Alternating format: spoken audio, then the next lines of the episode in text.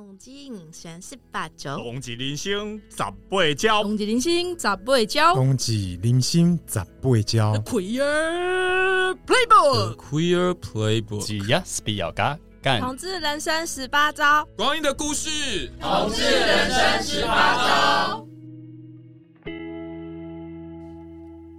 各位听众好，欢迎收听由同志咨询热线老同小组所制作的 Podcast 节目《同志人生十八招》。我是今天的主持人克菲，又到了我们说故事的单元。我们今天要说的是有关于感染者常照的故事。呃，不知道各位听众朋友，你们身边有没有认识感染者的朋友？呃，我自己身边其实有认识好几位感染者的朋友，那非常感谢这些朋友对我的信任，所以他们愿意向我出感染者的柜子。当社会对同志越来越能接受，同志有更多机会。可以出柜的这个年代，为什么有些人却很少认识感染者朋友呢？感染者出柜为什么依然这么困难呢？其实你的朋友当中或许就有人是感染者，但是因为社会对该艾滋的恐惧和歧视，所以让感染者朋友必须保护自己的隐私。除非呢，他很信任你，知道你对艾滋有所了解，确认你不会歧视感染者。不然，感染者朋友他不会轻易的出柜，因为他们不知道跟你出柜之后，你会不会像社会上有一些人对感染者会有一些敌意或者是歧视。就是因为这样的社会处境，让很多感染者不敢出柜。这个同时也反映在感染者他们就医或者是老年失能时候的长照需求。那究竟感染者遇到长照需求时会发生什么样的状况呢？我们今天说故事的单元就是要来跟大家聊聊感染者的长照故事。那这一次呢，我们很高兴邀请到呃艾滋感染者权益促进会的邱奕琪主任来跟大家分享。我们欢迎邱奕琪主任，请奕琪跟听众朋友先打个招呼。谢谢克飞，不用叫我主任了，我就是奕琪。然后我来自的单位叫做艾滋感染者权益促进会，那这个全名有点长，通常我们都会叫它艾滋全促会。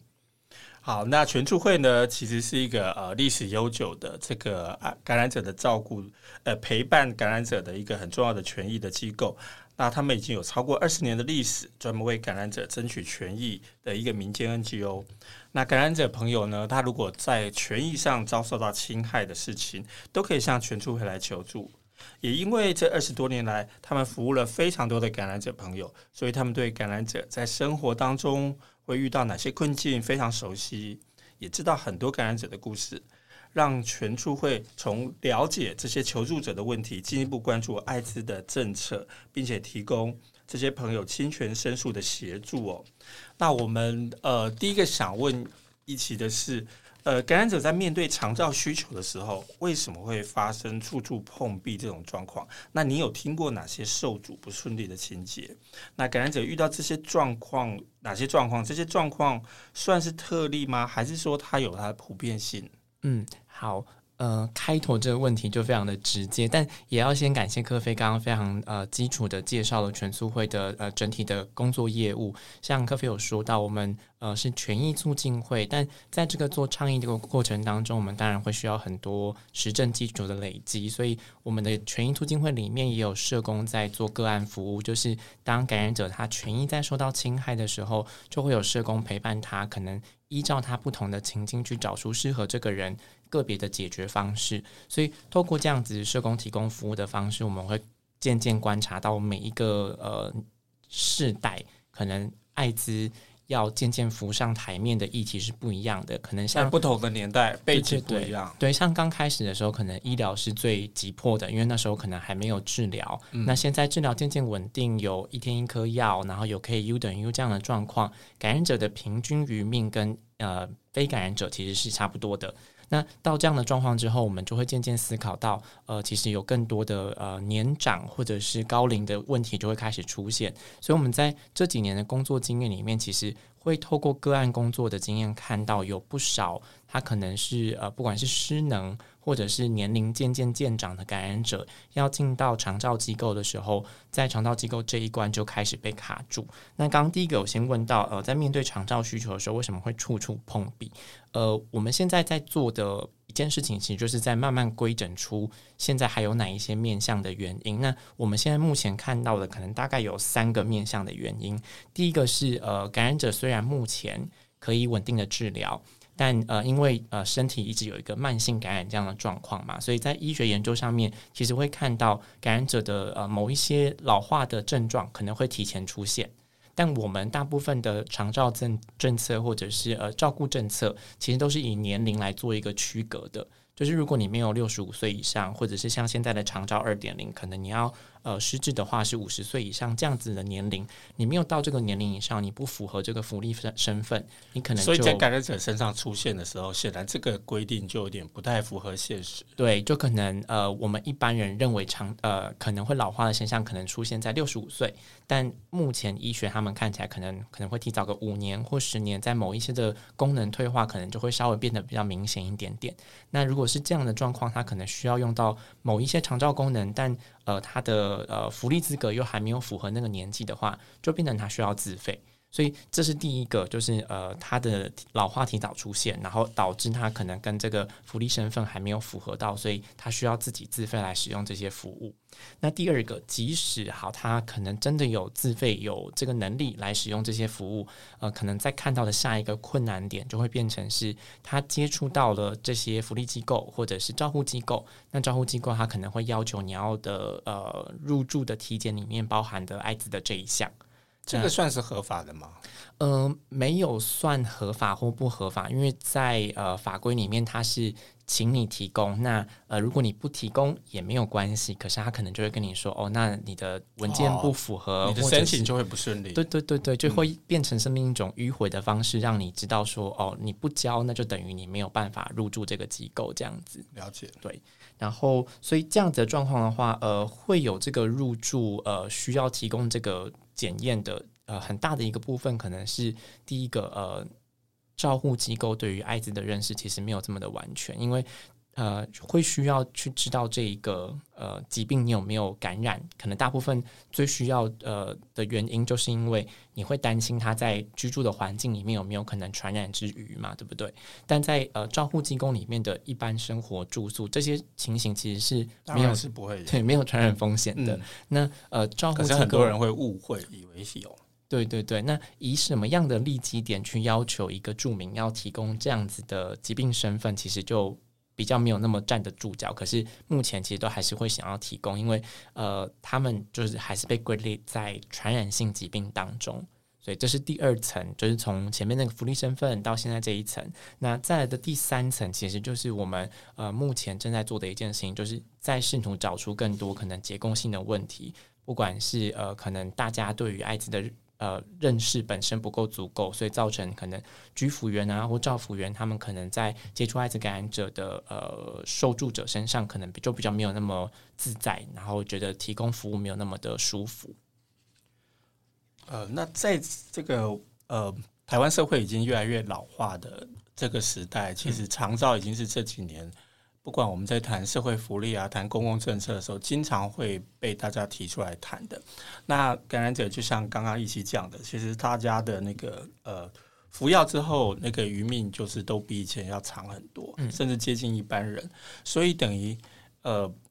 以前的这些年轻的感染者，他经过这么多年之后，嗯、其实他也开始变成这个进入中老年的状况。所以中老年人会遇到的一些疾病，或者是需要被照顾、需要进到机构的这些事情呢，也渐渐的需求就发生了。那这也是为什么这个呃全助会这几年来其实非常关注这个呃长照的感染者的长照的议题哦。那我另外想问的是说，那像这样子的。呃，感染者在长照需求的时候遇到的困境，这个是这几年才发生的吗？或者是就你所知，它其实呃一直都有，然后有越来越严重的状况呢？呃，我们的感觉就是以全促会这个单位来说，呃。像我们刚刚前面提到的，权益促进会协助的是个案，那个案会需要寻求协助，通常都是比较糟的状况，可能都已经发生了。所以从我们这端来提供这个观察，可能会稍稍有点那个误差值会有点出现，就是我们会觉得它确实有不停的在浮现，案子有一直在出现，一直有人可能在寻找相关的机构的时候是受阻的。那呃，这个是不是越来越严重？因为我们没有一个基准值去比较最刚开始跟现在的差别。可是呃，可以提供的资讯是这件事情不停的持续的在发生，然后呃，每个个案的状况其实真的还蛮不一样的。像诶，可以提供给大家一些比较实际的案例，是呃这一两个月才真正发生的事情，像呃。其中一个是一两个月，然后另一个是去年。我先讲去年的这个好了。去年的这个朋友，他是本来住在南部的一个艾一位艾滋感染者，然后他本来住在一个民间的照护机构里面。那因为家人照顾的方便的关系，所以他希望从南部移回到北部的照护机构。所以那时候就开始试图要去寻找，就是北部有哪边的呃照护机构是可以收治他的。那呃，先问了一轮之后，不管是呃长照中心的呃长照呃照护中心的人，或者是呃工位端的各管师去协助寻找，都没有找到比较合适的愿意收治艾滋感染者的养护机构或者是护理之家，因为他是需要有照护需求的感染者朋友。那后来好不容易找到了其中一间，他们是愿意收呃，但因为这个感染者他同时还有洗肾的需求。那这时候就会出现呃另一个难题，就是这一间愿意收的照顾机构，它有配合的洗肾的中心，哦，但配合的单位不一定愿意。对，配合的洗肾中心不愿意帮忙做这件事情，他们不收。所以有两种处理方式，一个就是你重新再找一间呃，它是呃照护机构，然后它配合的洗肾中心愿意收的，但这就旷日费时。那第二个就是呃，你一样去住这一间。但你就要另外自己去找一间洗肾中心，但另外自己找一间洗肾中心听起来很简单，可是它会衍生出非常多的额外成本，因为像这个人他就要自己去搭车去这一间洗肾中心，那因为它的功能又不是那么的健全，所以他不可能就是一台车载他出去，然后他就自己去，所以一定要有一个人陪同他，那那个陪同不是。单纯的就是我送你过去之后我就回来，而是我送你去之后要留在，对，我要搀扶你下去，然后陪你做完这个洗肾的疗程，然后我再把你搀扶上车，我们再回到我们的照护中心。一个礼拜这件事情是要做三次的，哇，对，然后所以这样的交通费加这一个赔人力成本，对对，赔的这个人力成本其实是非常高的，但如果本来是呃那一间照护中心可以配合洗肾中心就可以做的话，那就会变成是这个照护中心他们本来要洗肾的这一群人就会一起一起去嘛，所以这样就会变得简单很多，那那个成本就也没有这么的高。所以呃，因为呃艾滋的这个状况，不管是在照护中心，或者是呃可能你长年长之后还会有其他的共病，就是共同的疾病出现的时候，就会有更多的困难出现。然后我们现在这边在讲的比较多，或者是我们大家在脑海中想到长照，可能很多时候想到就是真的可能已经行动不便的，或者是生活没有办法自理的。那这样的状况，通常它需要用到的都是所谓的住宿型或者是呃机构型的长照服务。但其实长照服务里面还有的另外两种是社区型的跟照护型的。那社区照护型是需要有医护人力的吗？诶，照护型比较像是居家照护，哦、就是他的状况还没有到需要呃进到。机构里面去住，但他可能还是需要有一些生活呃方面可能需要协助生活，对，帮他打理这样子。那社区型的可能通常就是我们现在会听到日照中心，就是它呃功能都还健全，还需要多一点社会参与，或者是白天的时候还可以到那边跟其他人一起住在呃其他人一起参与一些活动。那呃照顾型的这一个的话，我们最近有一个案呃一个状况是。呃，他是一位朋友，然后他是在呃住院的状况之下才发现自己感染 HIV 这件事情，所以这个情形其实对他来说还算是一个非常新的状况，他还需要一段时间去呃嗯吸收消化他感染艾滋这个资讯，因为他其实没有料想到这件事情。然后她是一位大概呃中年左右的女性，这样子。然后，当他住院之后呢，他的呃住院的状况只是一些呃可以呃比较好治疗的一些感染状况，所以他其他的功能其实都 OK，他就是可以自己走路啊，可以自己呃去洗手间，这些都 OK。那他需要的照护其实比较像是一个陪伴的照护，所以那时候呃他们的家属就有协助跟院方去申请，我们需要一个照护员，但这个照护员其实要做的事情就只是类似陪伴而。需要帮他翻身啊，或者是带他如厕这些，其实都不用。那呃，这个沟通完之后，院方也说好，那院方就去帮忙找了。那找到了赵福元之后呢，赵福元也来到了现场，但不确定是中间到底哪里沟通出现了错误。那赵福元到了现场之后，知道这个当事人是感染 HIV 的人，他就转身掉头就走了。他不想要服务感染者，对。但呃，以家属的这段理解是，呃，医院已经跟这个照服员沟通过，说就是他要协助的这位朋友是一个 HIV 感染者，但不知道为什么到了这个阶段才突然发生，呃，他、啊、不应该在这个时候才拒绝、啊、对对对，因为这样的状况其实对当事人来说是第二次的打击，他就会觉得更受伤。就是我现在。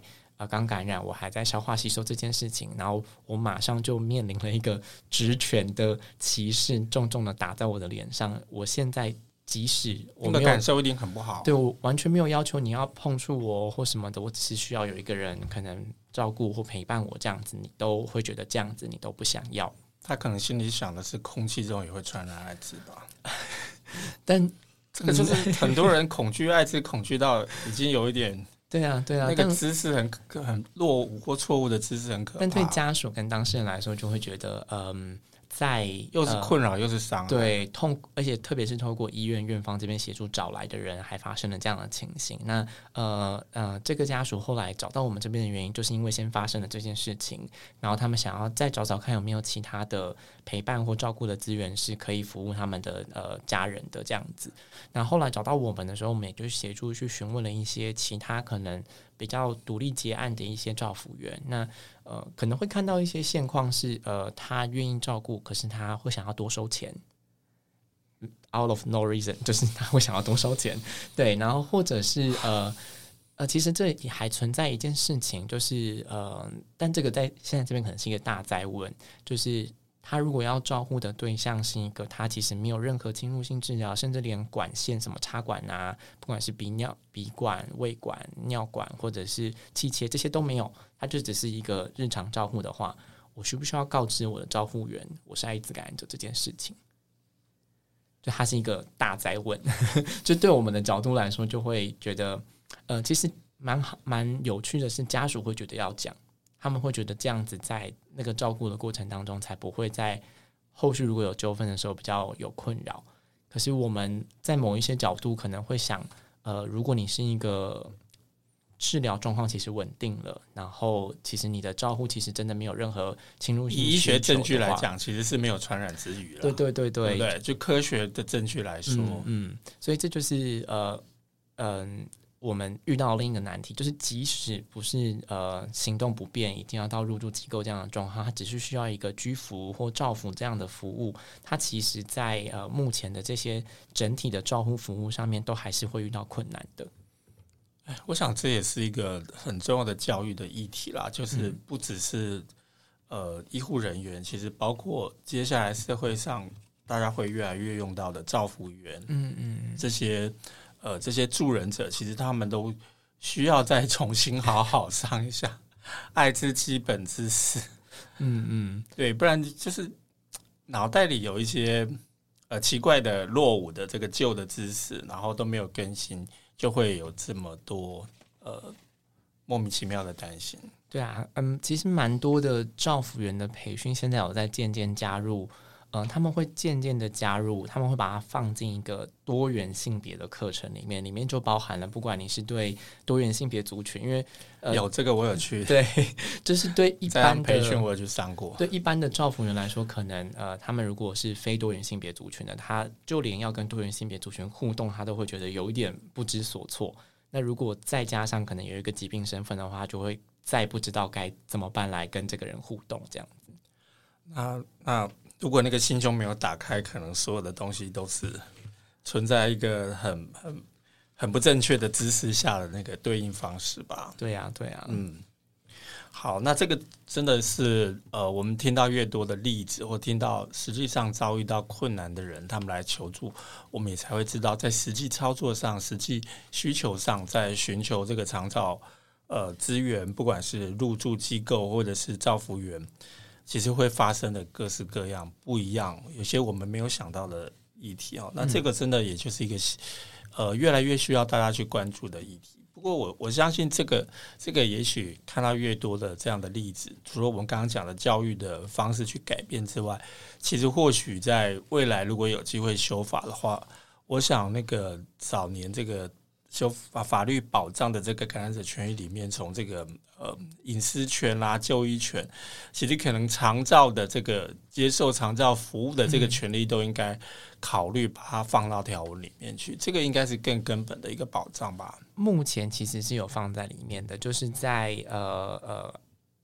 人类免疫缺乏病毒传染防治及艾滋感染者权益保障条例的这个法律里面呢，第四条是总则嘛，那总则里面就包含了非常多权益的保障，在里面就明确的有写出救养，就是安就养的就养、哦、跟居住，还有就是指这个部分，对对对对对。但呃，因为各位刚刚最前面有问到一题嘛，呃，就是。机构他们有没有权利要求感染者提供呃他的要求他去做检验，提供这样的资讯？那我们刚刚说的是呃他没有一定不行，但呃他可以以这个状况来说是呃你资料不完全或什么样的状况来做一个婉拒。那即使你真的提交了，在目前的状况里面呢，呃在权益保障办法里面，他写到的是机构不能以艾滋感染者这个身份当做唯一拒绝理由，但这就这个话的另一个反面就是，如果你有其他考虑因素，你就有其他拒绝理由。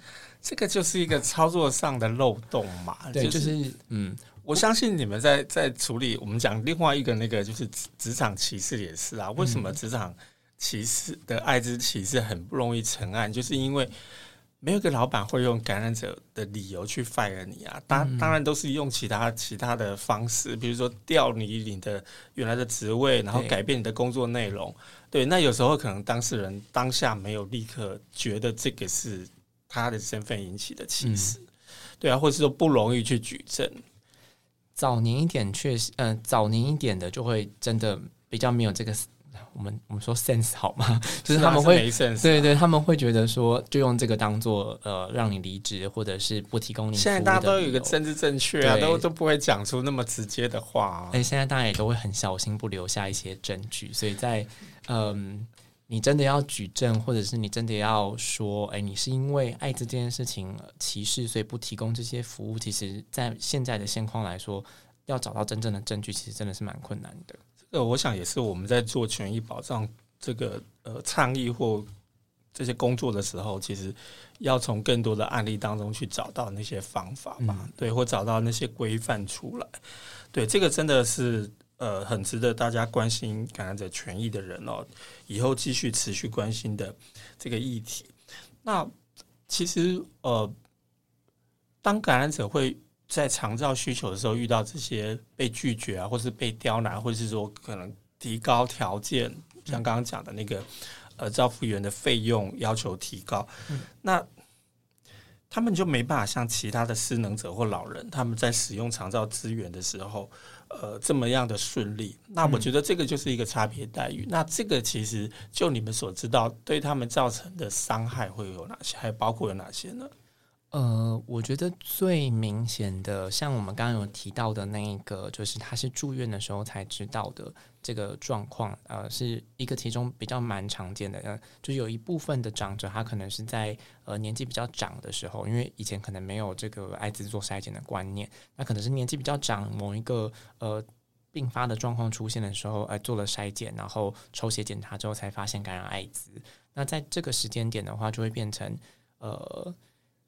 这个资讯怎么样被传达到家人身上，就会变成是第一第一关在。在其实，在进入长照之前的那一关，就是因为通常长照也都会需要家人开始协助帮忙找机构啊，然后由家人来跟机构做协调，很密切的一个互动。对对，就是照顾者也这一段的资讯，其实呃，怎么样告知照顾者，也是一个对感染者本身来说很大的难题。那如果照顾者跟感染者本身都呃，其实对这个资讯消化吸收的，其实都已经算 OK 了。那另一个可能会出现的，我觉得是在华人社会比较有的一个状况，就是嗯，当我要去找一个照护机构，然后被照护机构拒绝了，啊，身边就有一些亲朋好友来问说啊，我有认识那个谁谁谁在开照护机构，不然你要不要去那边住？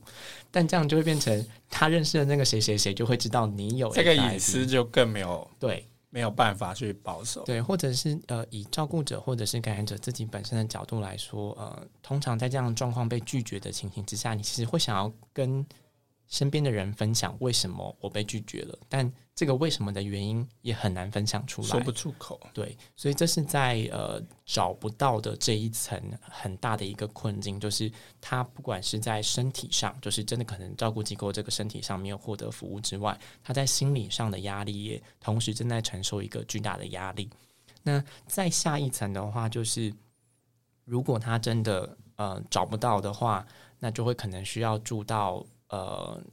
私立的。呃，机构里面，对，我们现在都是以他可能需要入住机构这样子的案例来做讨论。呃，如果他需要去住到呃，可能是私人的照护机构，而不是他可能去申请这些政府啊，或者是长照二点零可以补助的资格的话，大部分的长感染者可能也会担心，这会不会拖累到他的家人，或者是我们协助的一些呃案件，或者是朋友，他们可能是。有子女的，他可能也会担心这样子的经济费用会不会对他的子女来说是一个负担。那我们刚刚前面有提到嘛，有些可能是不管是私人的，或者是他住进去之后被要求他可能要住进单人房，那所有他自己要使用的对耗材，他都要另外再买。这就是第二层，他如果真的有住进去的话，可能呃会担心到的经济状况这方面。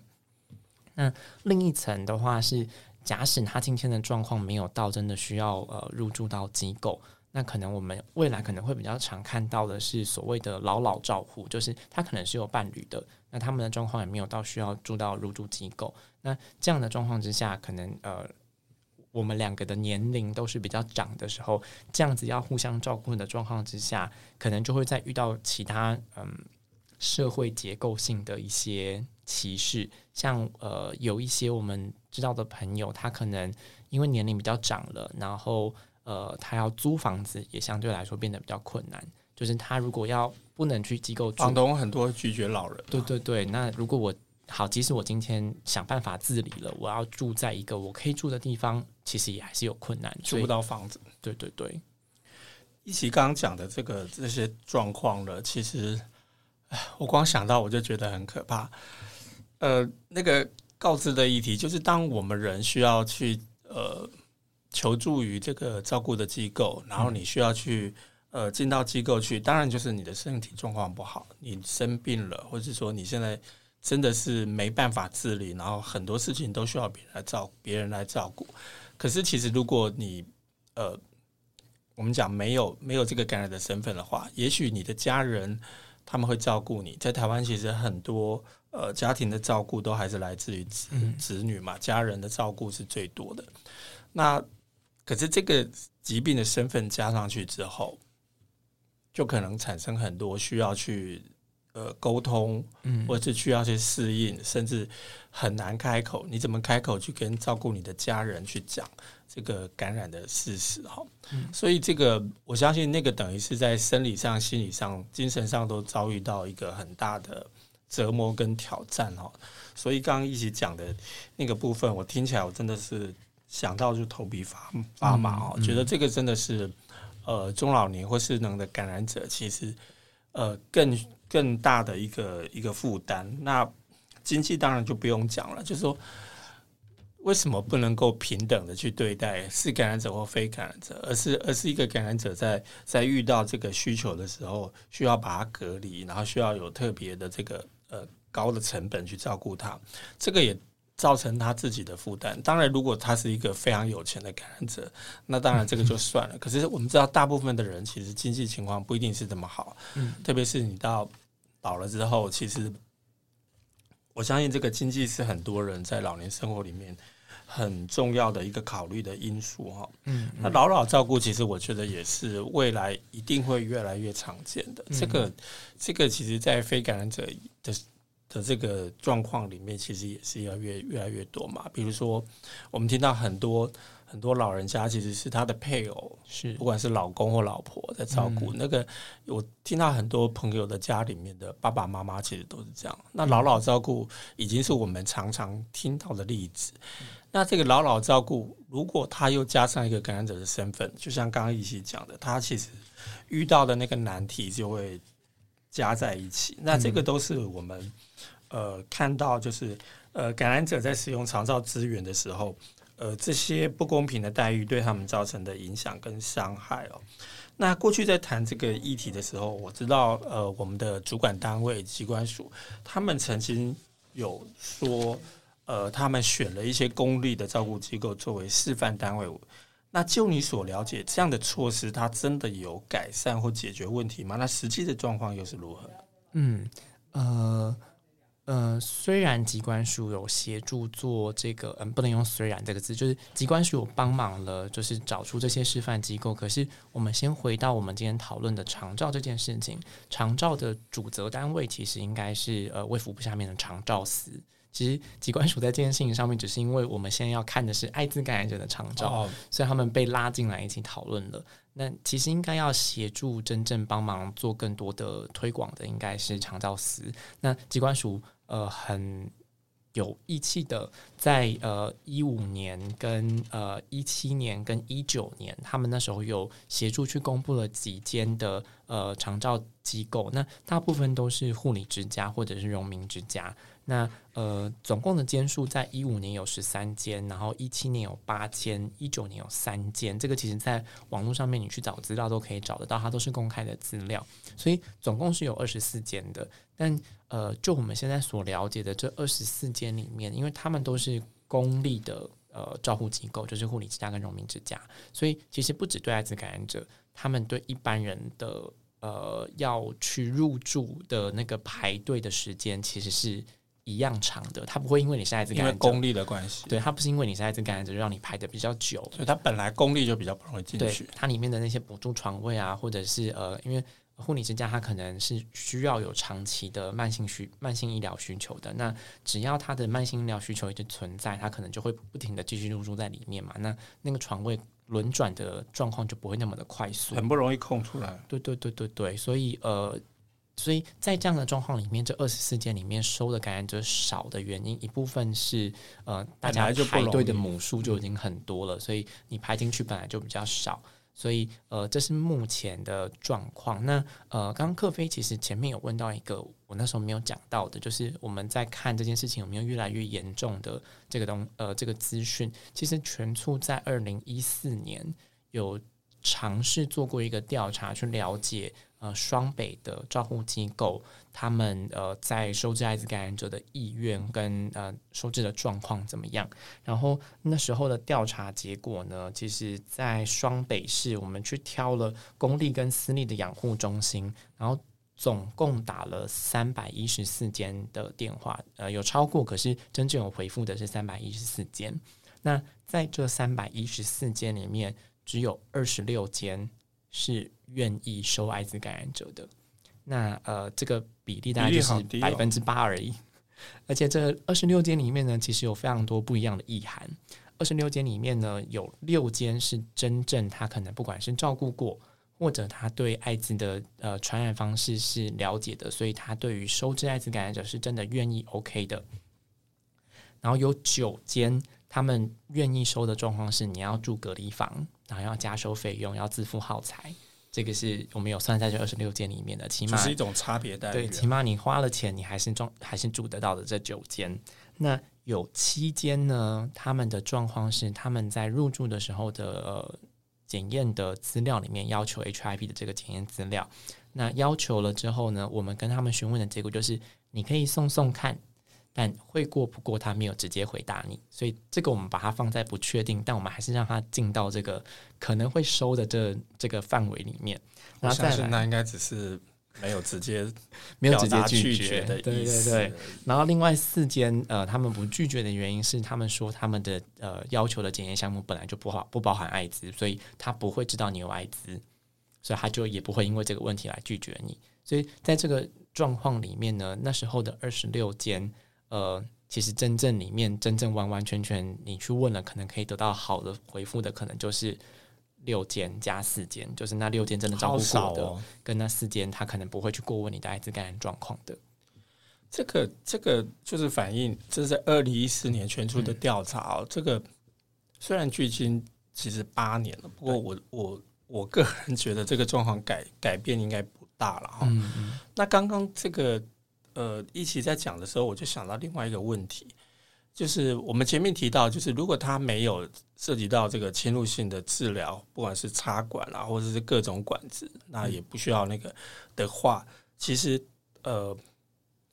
讲不讲其实没有没有什么影响嘛。对照顾他的人来讲，没有那个任何的传染的风险。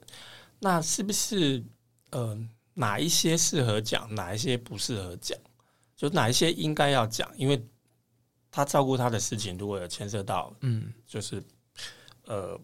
侵入性啊，或者是说血液会接触到血液或或其他的这个，嗯呃体液的话，也许也许这个就可以讨论，那个范围就不太一样。嗯，所以也许未来在讨论这个东西的时候，好像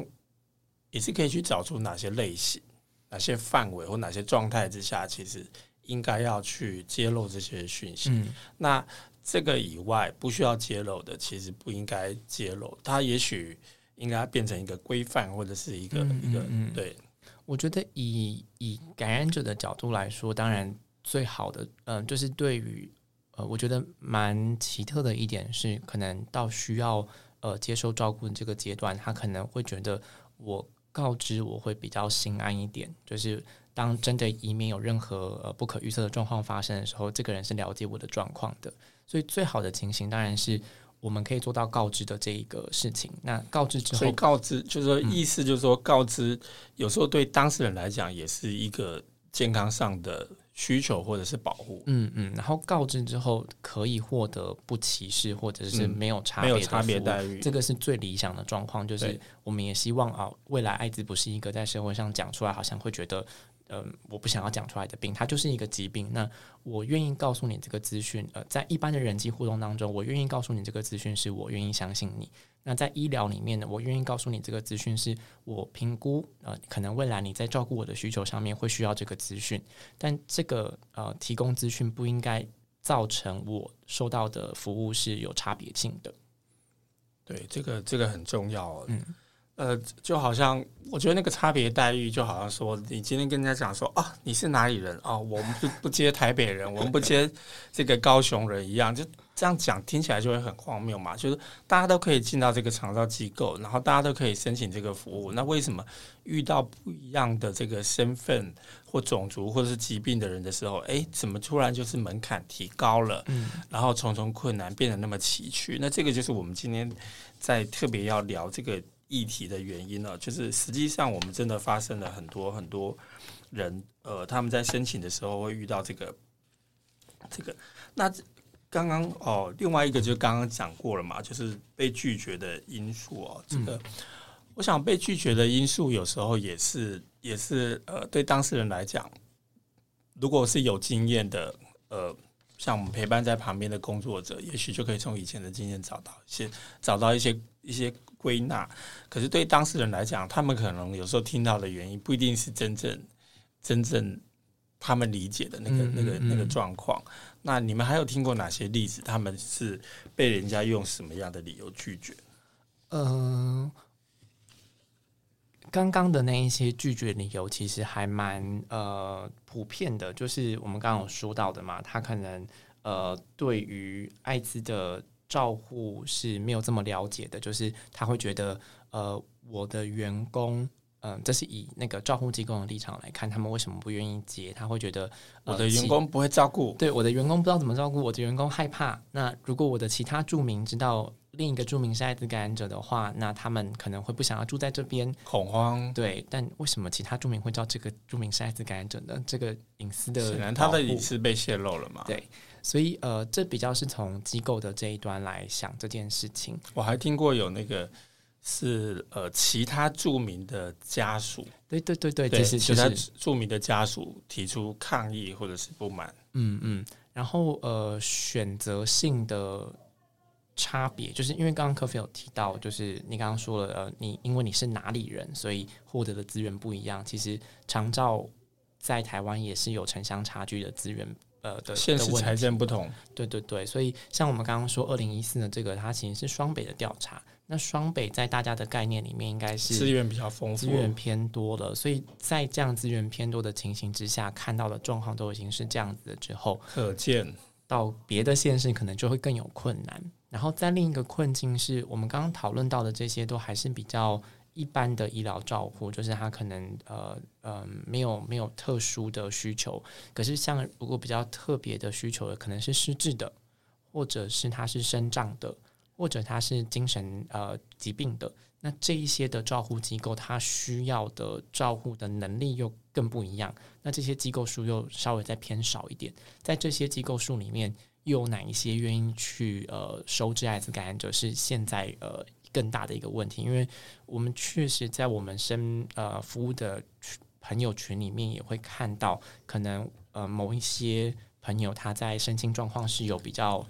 呃。大的压力的，那可能未来他在呃需要这方面的服务的状比例可能就会更高，可能不管是他需要住到精神之家或者是康复之家，那精神之家、康复之家，他们愿不愿意收治艾滋感染者，在我们现在呃大部分了解到的状况是比较没有那么高的比例，他们愿意收的。呃，我前一阵子刚写完一篇访问哦，就是访问那个呃艾滋照顾机构的社工，嗯、那他们因为呃。就就他们被认为是一个算只能算是一个中途，所以他们原本收的一个呃，就是他同时有精神疾病的感染者，本来在他们机构其实是蛮适应的蛮好的，然后也都是可以自由行动，可是因为他们不符合那个资格，所以。呃，他们被要求这样子的个案必须要转出去，那他们也好不容易就找到了一个一个机构可以收，然后工作人员也去告诉他们，教他们的工作人员要怎么样照顾。但是呢，很惨的是，后来他们因为担心这个呃有感染者的这个个案呢，他走来走去会去传染给别人，所以他们竟然就把他绑起来。天哪！那个社工跟我讲这个故事的时候，最悲惨的是过了三年之后，这个个案就走了。他非常的难过，也非常的感慨啊，就是说本来在他们机构里面是好好的，他走来走去，其实也不妨碍到别人，也没有对别人造成困扰，更何况更不可能去传染给别人这个这个 HIV 的这个病毒。所以我觉得那个错误的知识。让这些照顾的机构，他用了一个错误的方式去对待这些个案，而这个错误的对待方式，竟然最严重的状况去夺走了一个人的生命。这是我听过一个很悲惨的这样子的故事哦。嗯嗯，那我想这个真的是我们需要好好的呃，让这些照顾者、助人工作者他们。有机会去好好的认识艾滋哦，不要再停留在那个很古早错误的印象。柯柯菲刚刚说的那一个，其实也让我想到，就是呃，因为我们今年在做这个长照的调查。呃，除了做这个调查之外呢，我们还有跟呃关爱之家、关爱基金会他们合办了一个提供给助人工作者，不管你是长照工作者还是你在艾滋领域的工作者的一个培力工作坊。那那个工作坊的目的就是希望让呃长照工作者更了解艾滋领域，非常非常重要。对，然后让艾滋感染呃艾滋工作者的领域也了解长照这一区到底在做什么事情。那呃，在这个过程里面，我们其实就听到一些伙伴就会分享。好，其实我们刚刚前面说到，他真的找到了照护机构，不管是多收钱的，还是他很幸运的找到的是补助床位，就可以入顺利的入住。那这个入住之后，他的品质是怎么样的？其实现在是没有人知道的，就是会不会他就是很勉强的收了你，然后。像你刚刚说的，把你收进去之后，把你绑起来，因为他们有其他可能错误的认知，然后导致他其实在那边过的生活品质并不如他在外面或者是在家里这样的状况。这个真的是很糟糕。嗯，那就刚一起提到的这个呃，全促会最近正在做的这个呃感染者的与长照议题的问卷，那我们要请一起再跟听众朋友再详细说明一下，为什么要做这个问卷？那这个问卷希望填写的对象是哪些人？那这个调查是到什么时候？那想填写的人他要怎么样去找到这个问卷？好，呃，我们会想要做这个感染者的长照需求调查的原因，就是刚刚大家大家前面听了很多可能比较是个案式的案例式的这样子的故事，但呃，当这个东西真的要在政策上面有一个比较完整的规划跟推行的时候，很多时候需要有更全面的数据来让我们作为一个呃倡议组织，可以跟呃不管是。关心这件事情的政策决定的人，或者是有关单位，他们可以去看到真正的问题在哪里。因为以往在沟通的时候，他们可能会说：“呃，这个是很个案性的状况啊，或者是呃，更多的情形是我们刚刚前面有讲到的。其实很多时候在寻求协助的时候，就已经打了退堂鼓了。所以很多时候其实是感染者自己的家属把这件事情吃下来，就很努力的硬撑着。”自己照顾艾滋感染者，就是他不知道他可以去求助，对，然后或者是他也觉得他累了，他不想要求助这件事情，他可以再花更多的心力想办法让这件事情在他自己这段就解决，或者是可能我们知道的某一些艾滋民间团体，他们是有提供类似中途之家这样子的呃收养的照顾服务这样子。那为了要让这些事情可以被更系统性的解决，所以我们希望去了解目前在台湾社会，因为。嗯，我们刚刚前面有提到，呃，感染者可以治疗了，那平均余命跟大家差不多。其实，在疾管署那边的资料看起来，应该是到二零三六年的时候，呃，感染者应该会占感染，呃，五十岁以上的感染者会占感染者里面的三分之一。这个跟 整个社会的人口老化是对对对，就是整个老化，对对社会人口老化，所以感染者理所当然的也跟着这个社会的人口一起老化，所以未来这个人人口数会越来越多。那我们就想要去了解，在这一群可能在未来的十年，呃，差不多左右的时间，会渐渐进入需要长照需求的前期的这一群感染者，大家对于长照目前的认识是什么？因为像我自己，其实不瞒大家说，在做开始做这个案子之前，我对长照也是一窍不通，也没有这么的了解。刚好有这个机会，对，然后可能就会觉得，哦，长照就是真的要卧床没有办法动了，才是真的需要用到长照的时候。其实是有不同的状况，对，它有不同的阶段。那其实长照一个比较大的核心，其实是像我们刚刚说的，还有社区型、日照型的这一些，它其实是预防你不要那么快的再进到更后面，你可能真的需要有人。完全的协助才能前面照顾好，后面其实就会减少。对对对，所以进到后面那个状况。嗯，所以你在呃这个阶段，如果你对长照已经开始有所认识，你知道你在比较前期的时候，某一些可以协助你的服务，你就可以使用到的话，其实可以避免更多需要。呃，入住或者是真的完全需要的机构型的这样子的服务，所以这是第一层我们想要透过这个问卷去去了解的事情，就是知道艾滋感染者对于目前的长照的更多更完整的资料，对的认识。然后认识之后呢，呃，另一个部分我们想要问大家的是，大家对于目前这一些现有的长照，如果你真的认识的话，你对于他们的接受程度是怎么样的？就是你对于你要去日照中心，你你是反对的吗？还是你了解多少？对，你不喜欢住机构，那你知不知道你还有什么其他的选择？或者是如果你住了机构，有的人可能有这个社会有提供这些服务，但是他都不晓得。对对对对，嗯、然后或者是你住了机构之后，你希望机构的环境长什么样子？我们有问一题，我们觉得我自己觉得蛮特别的，就是你会希望嗯是跟呃非感染者混住的长照机构，还是你会希望一个长照机构里面全部都是艾滋感染的？虽然他当然对外不是转收，呃，他对外不是说我们专收艾滋感染者，可是收进来的可能都是艾滋感染者。那你可能会不会觉得这样子的居住环境对你来说，你觉得更安全、更安心？我们想要了解一下感染者在这件事情上面的想法。嗯，这个跟之前那个老同小组做那个，对他其实老年与同志一起调查，真的我们以前也讨论过。也有人他觉得，哎，如果有一栋公寓，就是老年同志住在一起多好。有人说。天啊，那好可怕！为什么跟一堆？对，我相信这个在每个人的生活习惯或价值，其实会有不同的取舍。那这个调查呢，他希望哪些人去填写？嗯，呃，我们在这个调查里面设定的范围，第一个当然是你要是艾滋感染者，你才可以填写这个问卷。那再来的话，我们先针对的是只有台湾本国人的艾滋感染者，就是他如果是在台湾的外籍感染者的话，我们就不在我们的填写范围里面。然后第三个的话呢，就是他要四十岁以上。那四十岁这个时间是像我们刚刚前面有讲到，现在目前长照二点零，其实他用。来划分失能呃长者的这个年龄阶段，大概是在六十五。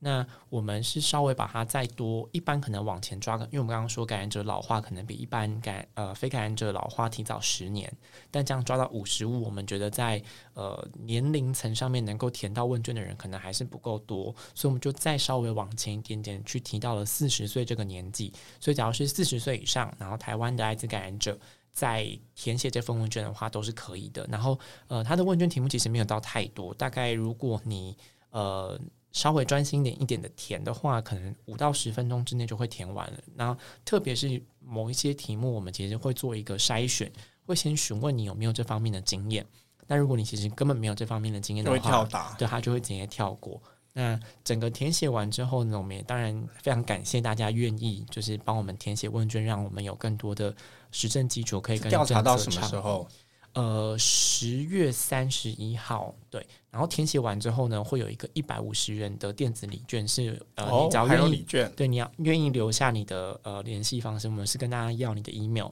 那我们会通过 email 的方式把电子礼券的那个号码寄给你，就可以是蛮大的鼓励。嗯嗯。那想填的人，他要去哪里找到这个问卷呢？嗯，只要在脸书上面搜寻艾滋全促会，或者是你随便打开一个浏览器搜寻艾滋感染者权益促进会，我们的官网最上面的那个横幅，你都可以找到那个横幅，然后点下去就会有问卷的连接。OK，全促会的官网，还有在脸书的艾滋全促会这个粉丝页都可以找到这个调查。嗯，那希望四十岁以上的感染者，本国籍的感染者。可以协助来填写这个问卷。那我知道这个问卷调查之后，全助会好像还有一些后续的工作，那包括呃焦点团体啊。那希望这样子的后续的工作对这个议题带来什么样的影响？嗯嗯、呃，我觉得刚好也是一个机会。如果是透过今天这个节目才认识艾滋感染者权益促进会，或许可以追踪一下我们的脸书或 IG。那我们在做完这个问卷，十月底结束之后，会开始规划的是明年。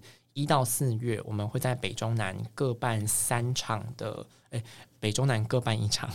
的呃焦点团体。那我们会分两种呃类别，一个是给感染者参加的焦点团体，一个是给工作者参加的焦点团体。呃，目的是希望透过问卷搜集回来的这些数据去做更深入的讨论，并且。呃，从工作者这一端去询问你在呃协助感染者这个事情上面有没有什么更多实际的案例？这样子，像我们刚刚前面呃那种系统性的障碍，就比较可以更更多资讯归纳出来。那以感染者这段的话，可能更多讨论的是未来在使用这些呃服务的期待会是什么？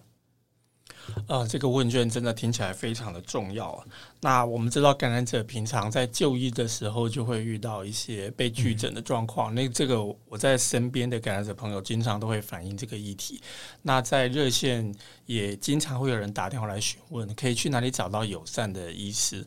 所以，当我们也听到很多的这个比较失能或是中老年的感染者，他们在入住机构的时候遇到。过去以来，一直都陆陆续续有听到这样被拒绝的这个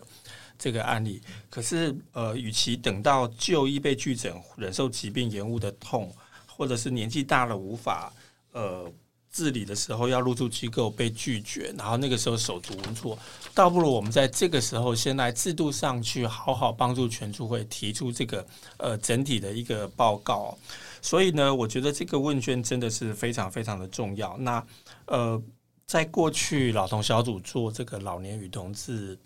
的这个问卷调查的时候，我们那一次做了收了三千多份，可是这三千多份里面，其实五十岁以上的这个填答者只占了百分之七，所以也就是说，我们现在所使用这个网络工具，或我们呃这些助人机构所接触到的这个，其实本来就是会可能在某一个年龄层之下是比较多的。嗯，那也就是因为这样呢，我们非常希望今天你有收听这个节目的朋友，你可以好好的把这一集的节目能够再分享给你身边呃关心。艾滋议题，或者是你身边有其他的感染者，那这个透过人际的传播的方式，我相信比较有机会让这个问卷呢接触到更多实际上需要我们希望他表达意见的朋友。那这个真的是非常的重要，全处会把这个问卷结果统计出来。他提出的这个影响政策的结论报告，那这个东西对于我们未来的这个感染者相关的长照的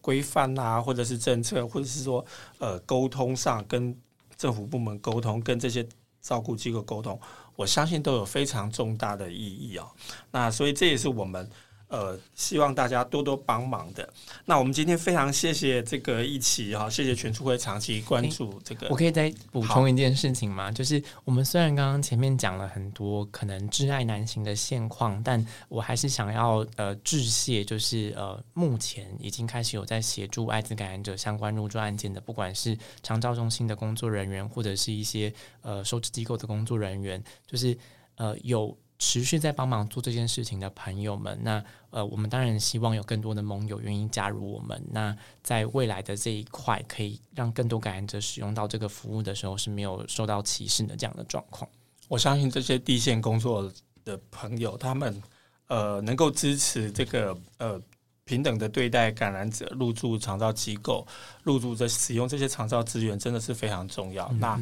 在他们身边，也许他们的同事或他们的主管可能对这个议题还有一些疑虑或不了解。可是因为有这些低线工作者的中间当这个桥梁，然后变成可以帮助更多更多的感染者朋友，很棒。希望更多的这个低线工作者也能够加入这个行列哦。那顺便跟大家宣传一下，其实刚刚我前面有提到，就是呃，最近我采访写的那个文章，其实是在十月底，那热线会出版一本。呃，新书，那这个新书书名叫做《爱人的样子》，它是一本艾滋感染者伴侣亲友访谈的故事集。那这本书里面呢，我们访谈的十六位感染者身边的伴侣、家人、朋友，甚至有配偶，那是以这些亲友作为主角诉说的访谈故事。那刚刚讲的那个访谈社工的这个故事呢，其实也写在这个书里面。那希望在十月底。这本由大块文化所出版的新书出来的时候，《爱人的样子》，各位也能够多多支持到书店或网络购买。还有其他的 宣传。那这个月的十月二十九号星期六，就是今年的台北的这个台湾同志游行。那今年其实是同志游行举办的二十周年哦，那非常的这个。呃，重要的一个纪念的一个里程碑。那游行当天或者游行之前呢，其实都有相关的活动。那非常欢迎大家到这个台湾同志游行的粉丝页去了解活动的内容。好，那这里是这个同志咨询热线协会老同小组所制作的《同志人生十八招》节目。非常谢谢你的收听。如果你对节目的内容有任何的回馈或是建议，我们非常欢迎你。利用收听的平台的留言告诉我们哦。对了，我们最近还开了一个叫做“树洞信箱”。树洞信箱就是人生苦短，那欢迎来稿投到我们的树洞信箱，跟我们说说你心里的话。我们这个树洞信箱的 email 呢是 treehole，就是 T R E E H O L E 点 chatting C H A T T I N G at gmail dot com。那我再念一次 T R E E H O L E。点 c h a t t i n g at gmail dot com。那谢谢大家的收听，我们同志人生十八招，下次再见，拜拜。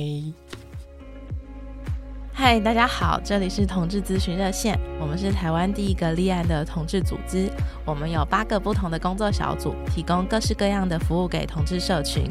有你的捐款支持，我们可以为台湾的同志做更多，也欢迎到脸书和 IG 追踪我们哦。